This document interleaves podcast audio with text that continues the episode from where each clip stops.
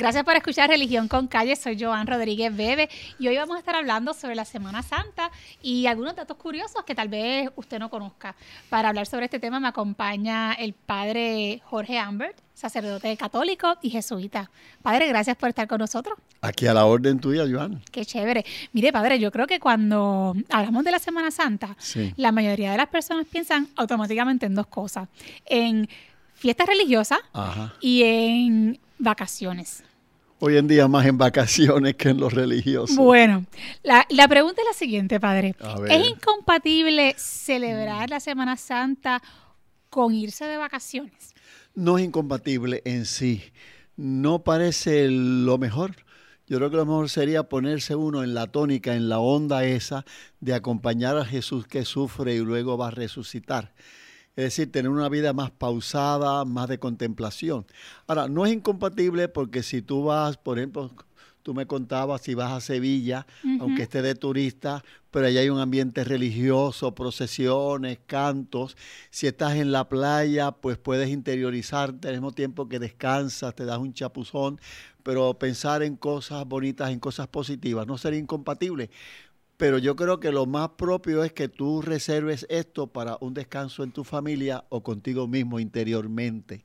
Muy bien, pero entonces podemos decir que usted puede irse de viaje o usted puede estar en la playa y acompañar a Jesús desde donde quiera que se encuentre. Sería posible, ya que es lo que está haciendo la gran mayoría de la, de la gente. Incluso gente buena y religiosa lo hacen. No son solamente, claro, sería incompatible si tú aprovechas estas vacaciones para el bayú, para los vicios, para la orgía, para emborracharte. Entonces es totalmente incompatible con, con, la fe religiosa nuestra. Claro, padre. ¿Y por qué esta celebración de la Semana Santa cambia de fecha todos los años? Bueno, lo de la fecha es porque queremos coincidir con la fiesta judía de la Pascua la Pascua o el Pesaj de los judíos. Los judíos celebraban la Pascua como la gran fiesta de liberación de su esclavitud en el 14 de Nisan. Ellos tienen un calendario lunar que no coincide con el solar. Los primeros cristianos eran judíos, seguían las prácticas judías, luego se reunían en las casas para partir el pan, que sería lo que llamamos nosotros la misa. Pero cuando pasa ya el cristianismo al mundo romano, al mundo pagano de Grecia, Roma, eh, ellos tenían un calendario solar, el calendario de, Julio César, precisamente, el calendario juliano. Entonces no coincidían las fechas, no podía decir del día 20. Entonces, ¿qué hacían? Bueno, pues entonces acomodar, según la fecha judía, acomodar la fecha del calendario solar. Siempre caía entonces el 21 de marzo, que comienza la primavera, el solsticio ese de primavera, y con la luna llena. Porque cuando Jesús muere, el, huerto es con la luna llena. Claro. Y, cuando los judíos se liberan de Egipto, también, había luna llena. Era, era esa misma fiesta. la 14 de Nisan, Nisan es el mes hebreo de ellos, ¿no? Pues era para ellos la gran liberación. Fíjate que eh, la experiencia religiosa y cívica de los judíos de ese pueblo, que era el pueblo de Dios, es un reflejo de lo que va a ser el nuevo pueblo de Dios. Por eso los judíos celebraban la Pascua como su gran liberación. Somos hombres y mujeres libres. Y nosotros los cristianos celebramos la resurrección de Jesús como el hecho histórico fundamental para nuestra fe. Padre, ¿y es en el qué año? En el 325. ¿No? El concilio de Nicea, donde se... Sí, 321-25, por ahí es donde se fija ya la Pascua, es tal día haciendo el calendario simple, como te digo, eh, moviendo el calendario según el solar y el lunar. Y para resumirlo, la Semana Santa siempre va a caer, eh, digámoslo así, el domingo de resurrección, es el domingo siguiente a la primera luna llena. Eh, en que, del comienzo de la primavera. Cuando comience el 21 de marzo, la primavera. Así que siempre va a ser más o menos, va a oscilar entre el 21 de marzo y el 15 de abril. O sea que ahí seguimos el calendario lunar, ¿no? Yo te decía también que esto no coincide, lo de las fechas, con la tradición ortodoxa. Los ortodoxos son los cristianos de Oriente, por ejemplo los rusos. Los rusos siguen el calendario juliano, porque el calendario gregoriano, que es el nuestro, quien lo impuso fue un papa. Así que ellos tienen una fecha fija. Tienen una fecha, eh, siguen haciendo lo mismo, ah, pero con la diferencia del juliano y el gregoriano, que son como 15 días. Por eso, qué sé yo, Navidad les toca en otra fecha. Eh, no la celebran el 25 como nosotros. Qué interesante, Habrá que, habría que hacer un programa algún día de, bueno, de los o, O ellos, que en esto siguen siendo bien, no sé, lo hacen un poco contra el Papa, porque la verdad que la corrección que se hizo en el calendario gregoriano era la correcta. Según la astronomía, eh, el calendario de Julio César tenía un fallo. Claro, un minuto, después de muchos años, son muchas horas, son muchos días. Había 15 días de diferencia. Padre, ¿Y cuándo comienza la celebración de la Semana Santa? Con el Domingo de Ramos, ¿no? Bueno, el Domingo de Ramos es el comienzo, porque la última semana de Jesús, según los evangelios, que en la cronología los evangelios no tienen que ser exactos, pero Jesús entra a Jerusalén ese domingo, eh, que es aclamado por sus discípulos, por los galileos que estaban allí y comienzan a decir, bendito el que viene en nombre del Señor, ¿no? Se está, se está aquí eh, dando una profecía de un profeta que diría que Mesías entraría en el pollino, etcétera. Y entonces ahí comienza Jesús la entrada solemne en Jerusalén, en el templo, los últimos momentos de contradicción y controversia con los judíos, que era la parte religiosa, y entonces el jueves santo, viernes, comienza ya la Pascua de los judíos y la muerte de Jesús. O sea que esa es la semana última de la vida de Jesús. Y háblanos un poco de lo, que es el trido pascual. Bueno, la fiesta principal es la Pascua, la Pascua. Ya San Pablo decía, si Cristo no ha resucitado, vana sería nuestra fe. O sea que ese momento histórico en que Jesús totalmente atrofiado, maltratado, resucita y muestra la divinidad que llevaba por dentro, ese momento es capital. Pero ese momento, ¿cómo se consiguió con la muerte, una muerte tan cruel? Y entonces, aunque comenzaron a celebrar la Pascua, pero la preparación de la Pascua era pasar por lo que Jesús hizo. Fíjate que la Pascua de los judíos es el paso de la esclavitud a través del mar a la libertad de los hijos de Dios. Jesús pasa a la resurrección a través de su muerte. Y entonces pues los cristianos comenzaron el jueves, viernes, lo que llaman los tres días, a celebrar esos tres días. Fue el primer inicio de lo que después, muchos siglos después, se llamó la Semana Santa y la Cuaresma, 40 días. Es una preparación la Semana Santa, hacia la resurrección. Hacia la resurrección, que es lo capital.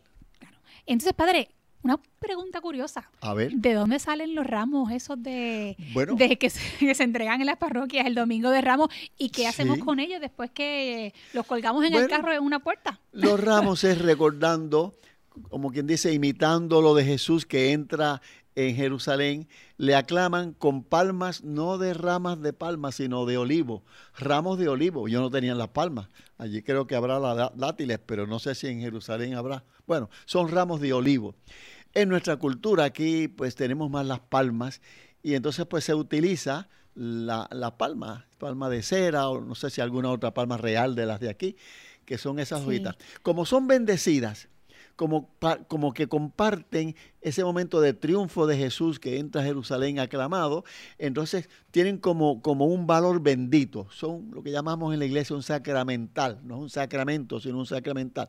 Tú pones tu fe ahí y entonces pues algunos lo utilizan con fe, a veces con un poco de superstición, como una especie de amuleto para que no entre lo malo en mi casa, lo pongo en la entrada o en el carro, ¿no? Y después que después que ya lo utilizaste, si vas a disponer de ese la se supone que uno haga algo en específico. Sí, la tradición presupone que entonces se utilicen para quemarlos y sacar de ahí las cenizas del miércoles de ceniza del próximo año. En algunas parroquias se hace.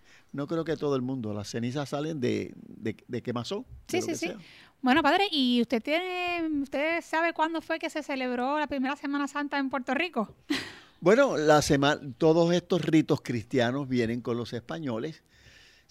Bueno, la, la, capital nuestra comenzó en San Juan en 1521, antes fue en Caparra, pues estos españoles eran, eran católicos, eran católicos, no había más nada. Sí, o sea, se comienza la, celebración de esta semana precisamente en Caparra y ya como usted menciona, eh, a principios del siglo XVI, pues se traslada a la isleta, de, San Juan, donde comienzan entonces eh, a, realizarse las primeras procesiones, que son parte de, la, de las tradiciones que se llevan a cabo en la Semana Santa. Sí, la procesión, la procesión tiene un doble, un doble efecto o razón. Primero, teológicamente es la idea de que la fe tiene que salir a expresarse en la calle.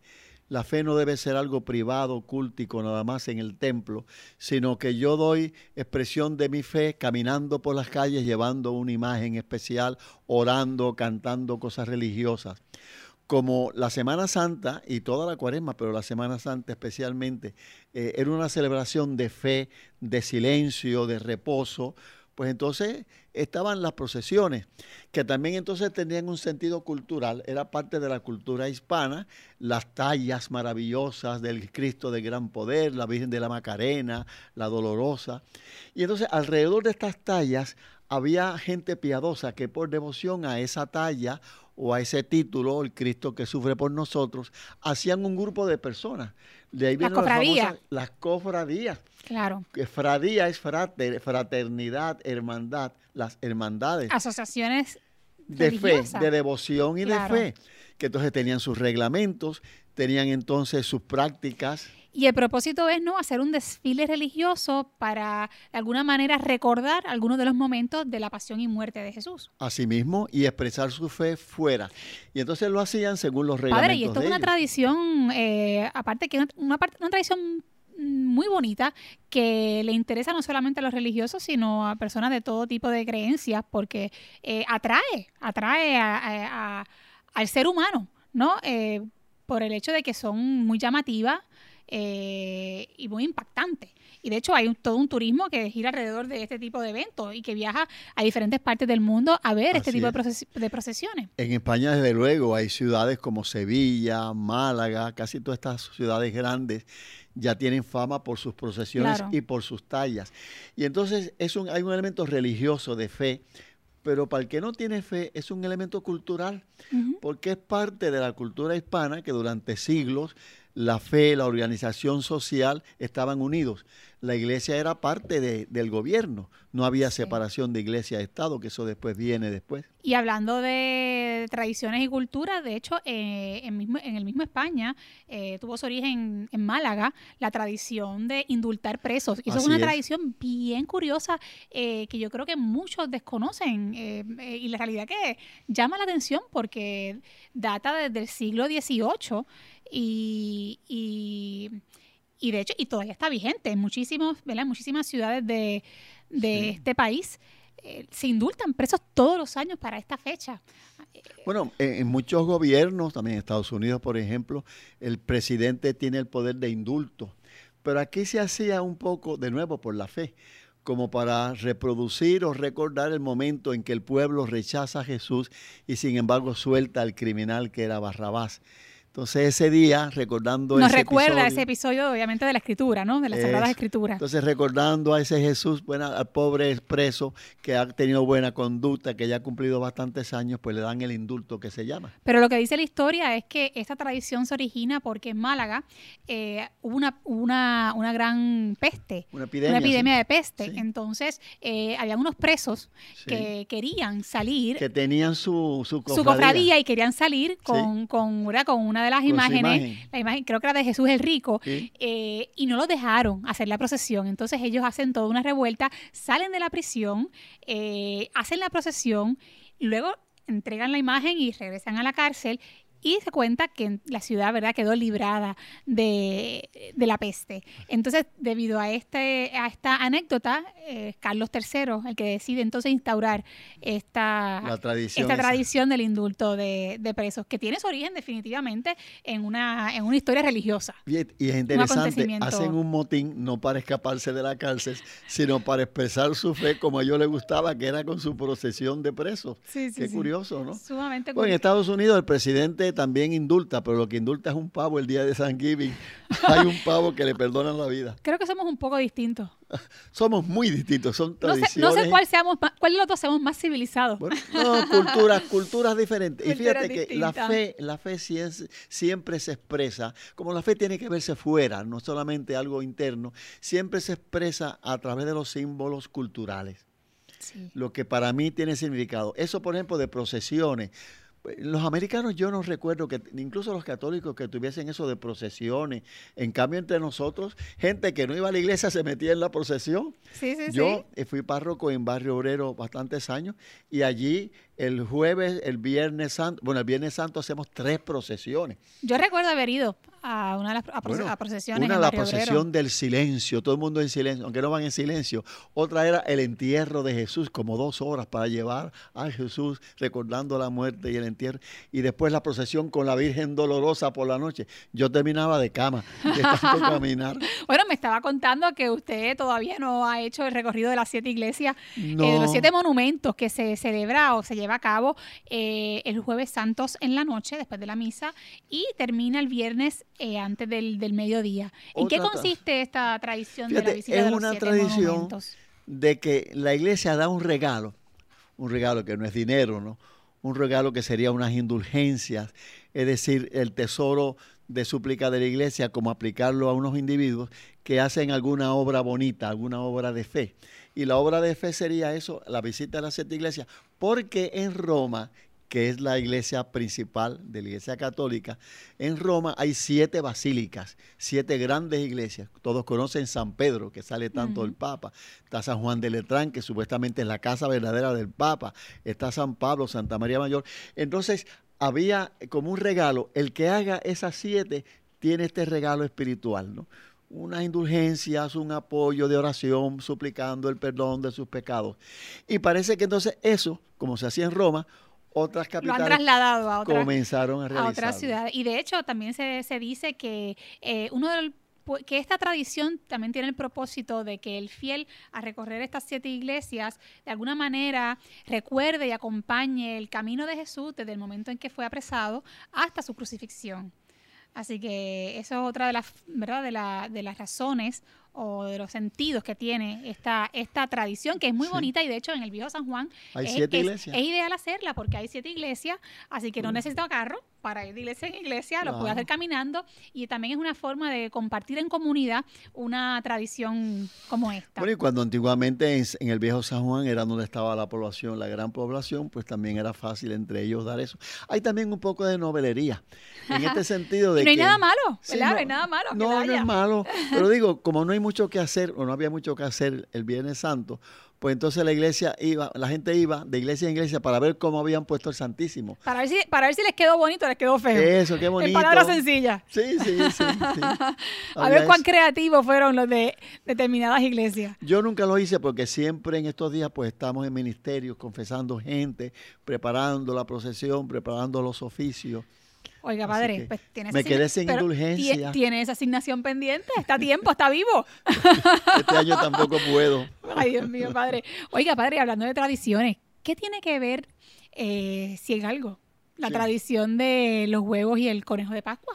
Mucha Mira. gente se lo plantea, ¿y por qué un conejo y unos huevos para esta fecha? Aquí entra de nuevo lo cultural. Eso no tiene una tradición cristiana de origen en Roma o eso. Tampoco en nuestra, en nuestra tradición hispana. Eso yo nunca lo había visto, ¿no? Eso más bien de la tradición alemana y a través de Alemania, los hermanos, a. Estados Unidos, los sajones. Entonces, el simbolismo es bonito.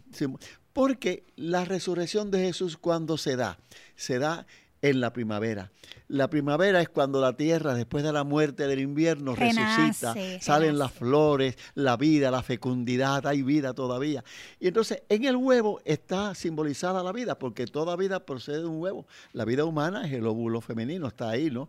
La vida, bueno, entonces el conejo es uno de estos animales que es fecundísimo. Que no sé, ca- cada, tres meses están pariendo, es una cosa increíble. El que quiera hacer un negocio Wow. de conejo es bueno.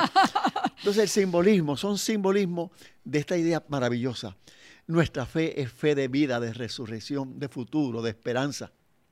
Lo simbolizamos en estas realidades. Entonces se hace el jueguito Sí. de ocultar los huevitos, etcétera, como hacen los sajones. Sí. Yo nunca jugué eso. Sí, es que, y es Tú, que a lo mejor tú sí, pero yo no. yo lo jugué, yo Tú lo jugué y mis hijos nunca lo juegan también. Yo nunca lo conocí.